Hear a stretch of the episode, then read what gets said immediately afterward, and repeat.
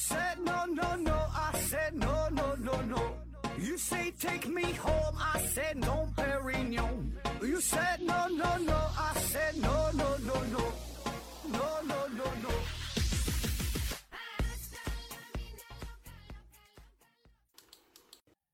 拼命探索，不计后果。欢迎您收听《思考盒子》，本节目由喜马拉雅平台独家播出。呃，今天呢是一位听友的来稿哈，叫《科学读三体之探访三体人儿》。哎，这是一个挺硬核的投稿，呃，跟大伙儿呢分享一下啊。然后也欢迎其他朋友可以来稿哈，来稿长短不限啊，基本呢也都会都都会都会发布出来啊。嗯，当然哈，还是提醒大家一下，有人一听来稿的话，可能对这个内容可能不太感冒哈，好像不是我个人的风格，所以呢，你慎重收听啊，可以直接略过也行啊。但我我是看了一遍，我是我是反复读了读啊，看了看，感觉挺硬核的，确实挺挺硬核的，有些地方我也没看懂啊，反正跟大伙儿分享一下吧啊。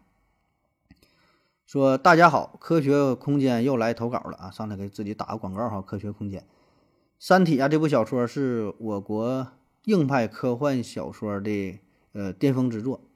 那这个小说当中呢，呃，最多的外星人就是三体人。哎，那么这个三体人他在哪呢？根据小说的描写呀，三体人呢就距离就在距离咱们太阳系最近的一颗恒星比邻星那里。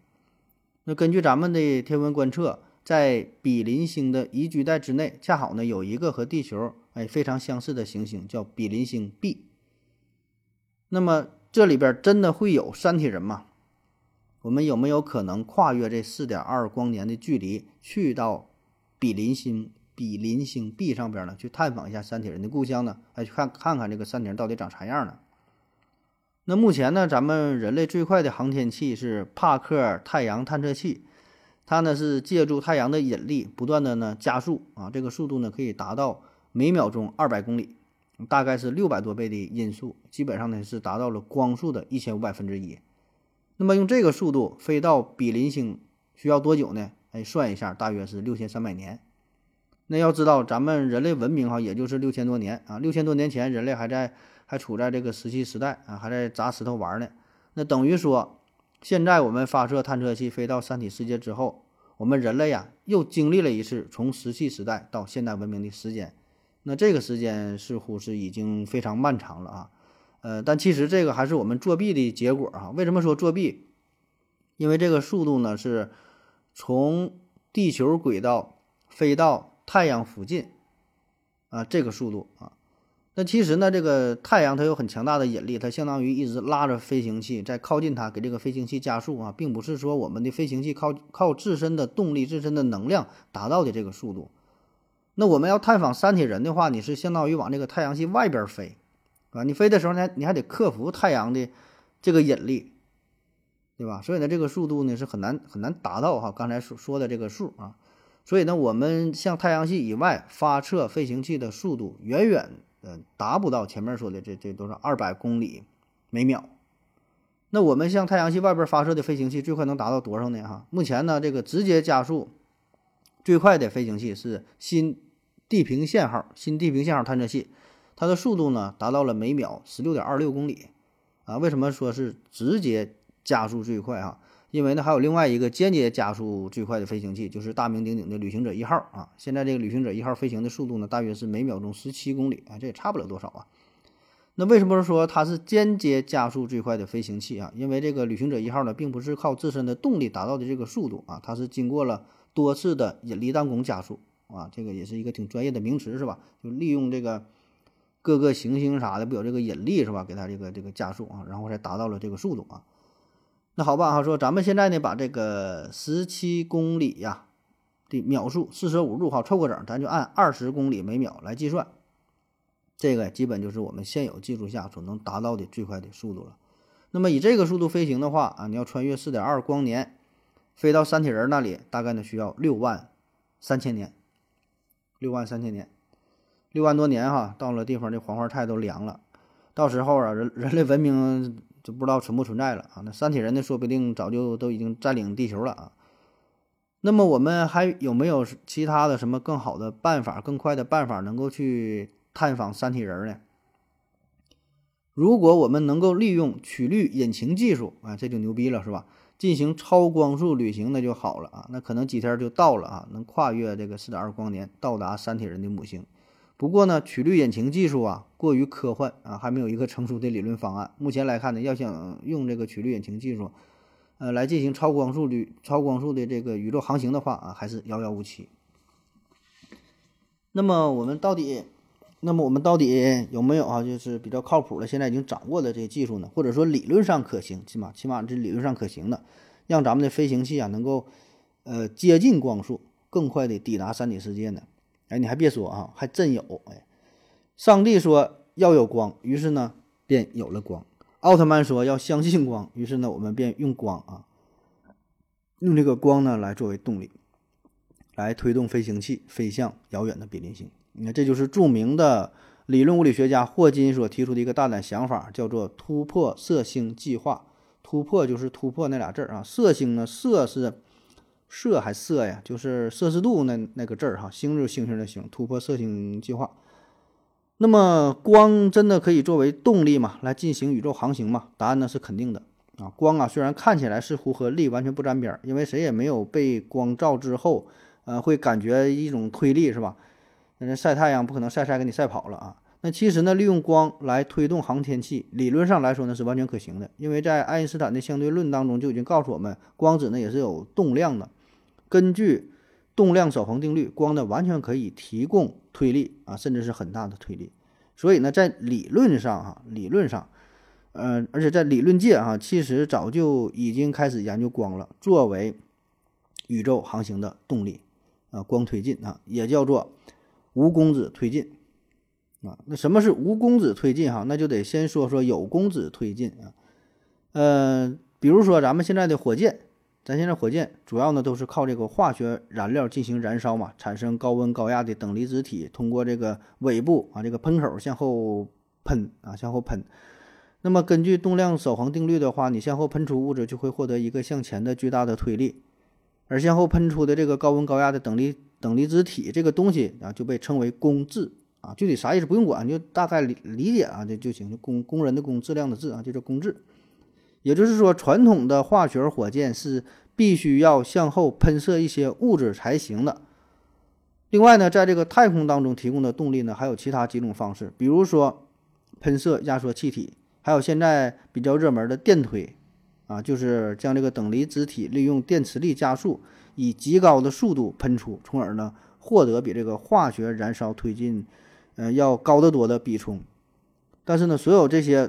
推进方式无一例外都要向外喷射一些物质啊，这些呢都属于有功质推进。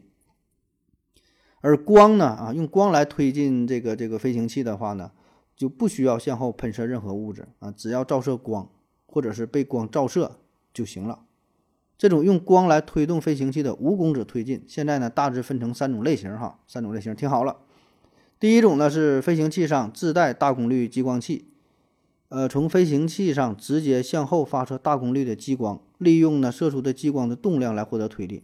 不过呢，由于现在的大功率激光以及储能设备都极为庞大，而从激光获得的推力却比较小，所以呢，发出的激光很难推动庞大的储能发射设备。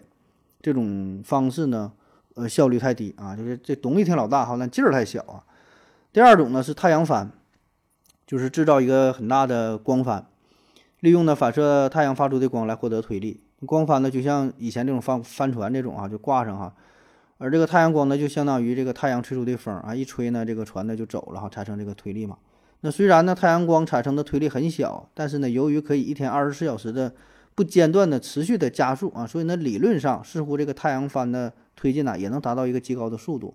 但是由于这个推力实在是太小了，而且这个太阳光的强度和距离的平方是成反比嘛，所以如果太阳帆距离太远的话，因为你是远离太阳系嘛，保证是越来越远，越来越远，那么这个最后受到的推力也是急剧下降啊。那本来就劲儿就不大，你这飞个飞个这个几百年之后啊，你嗯这个基本就没啥劲儿了啊，力量很小。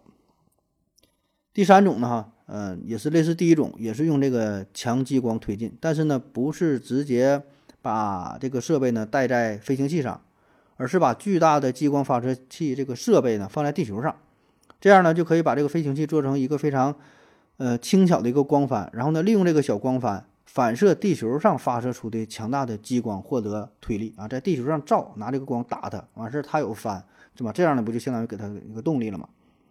而且呢，地球上可以建造很多的激光发射器，它不是一个，对吧？一堆嘛，然后汇聚在这一个点上，对吧？就形成了一个巨大的激光发射阵列，将地球上的能量啊转化为强大的源源不断的激光，然后呢，持续的推进这个光帆进行加速。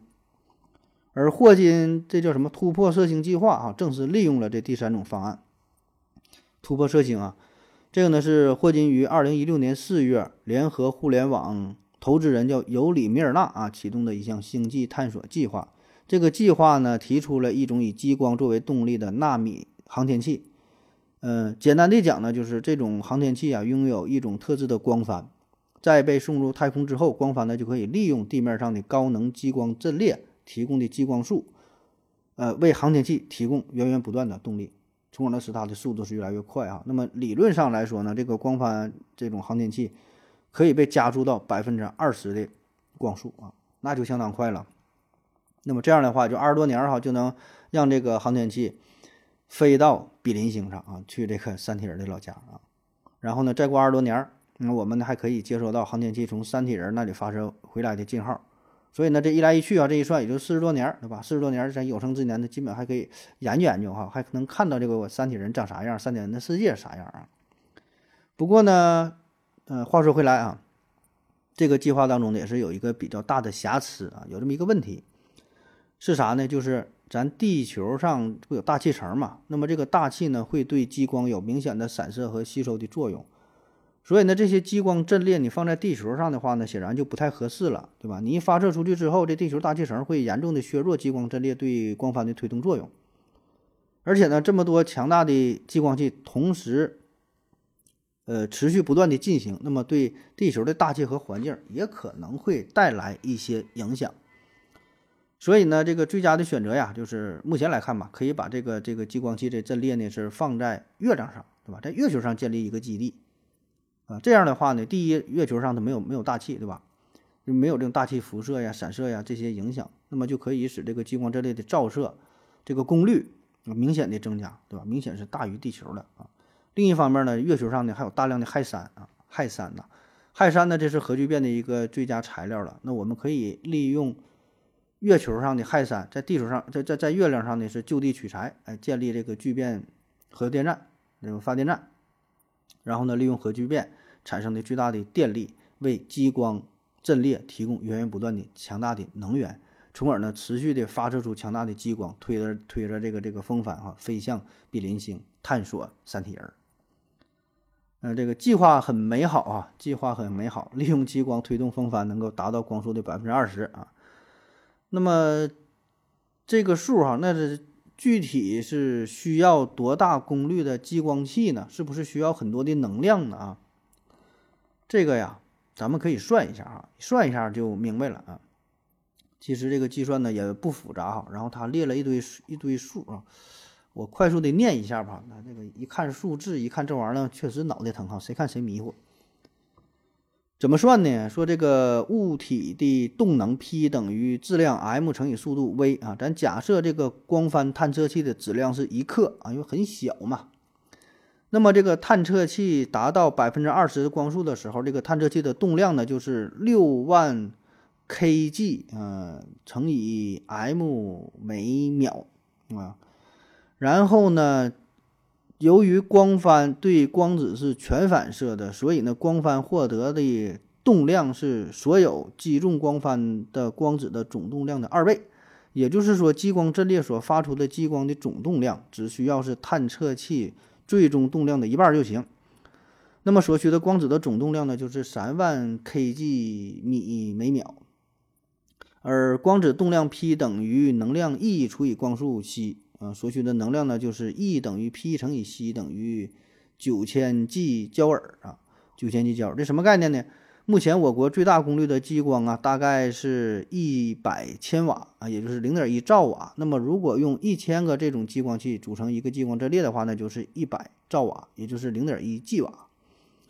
那九千 G 焦耳呢，再除以零点一 G 瓦，就得到了做工的时间是九万秒，也就是二十五小时啊。也就是说，用这个激光阵列持续照射光帆二十五小时，就可以把这个光帆探测器加速到百分之二十的光速。啊，你看按他这么一算哈，还真就是不复杂是吧？确实挺简单哈。当然这只是理论上可行哈，咱们在这会儿用键盘一敲，似乎挺简单。但是呢，其中的这个技术难度啊，其实是非常非常多的。比如说，这个探测器如何用，如何用这么小的质质量哈，咱说做到一克嘛？如何这么小的情况下集成光帆、通讯、拍照等等这么多的功能呢？对吧？这一个问题。然后这个光帆又如何做到百分之百的反射激光呢？对吧？它不可能百分之百保证它，你这个角度什么的都会受到很大影响。那么这个激光阵列又是如何能够长时间的精准的照射风帆呢？因为这个。这个光帆它是一直在移动的，它是远离地球了，飞出太阳系的，所以这个位置是不断改变的，对吧？那你激光的话，虽然这是一个点，但是你飞出这么远之后，你这个角度、这个位置，对吧？怎么能瞄的这么准，对吧？你也得进行调啊，这也是一个一个一个一个问题。那，还有这个探测器到达比邻星如何减速呢？对吧？你是飞挺快，到地方你停不下来，刹不了车，咣加一下，这这硬着陆给人怼了，是吧？那么。还有如何对三体世界进行仔细的观测呢？等等等等啊！因为这个问题如果真要实施起来，里边有太多太多技术的难题需要 一一去解决了啊。呃，但是哈，不过呢，作为键盘侠哈，我们可以不去管这些技术细节，对吧？咱理论上可行哈，咱就搁这瞎逼想呗。那么，如果我们的探测器到达了三体人的老家比邻星 B 啊，那我们真的能够找到生命吗？能够看到三体人吗？真的像小说《三体》当中所描述的那样，宇宙当中到处有生命吗？存在着大量的宇宙文明吗？我们以后再讲。啊，好了啊，这就是以上他投稿的内容啊，确实写的，呃，我感觉是挺有深度的哈，从各个角度啊，就是借着这个三体人这个话题，实际上呢，就是说。嗯，研究了分析了一下，我们目前呢对于探测器一个加速的这个问题啊，嗯，普遍嗯用的方法，还有目前主流的一些研究啊等等。那么再次感谢这位听友的来稿，大伙儿呢有空可以关注一下他的节目，叫什么来着？科学空间是吧？科学空间。然后呢，也希望更多的小伙伴儿啊一起来稿啊。感谢您各位的收听，谢谢大家，再见。感谢您的聆听。如果您也想提问的话，请在喜马拉雅搜索“西西弗斯 FM”，在最新一期节目的下方留言即可。欢迎您的参与，我在这里等你哦。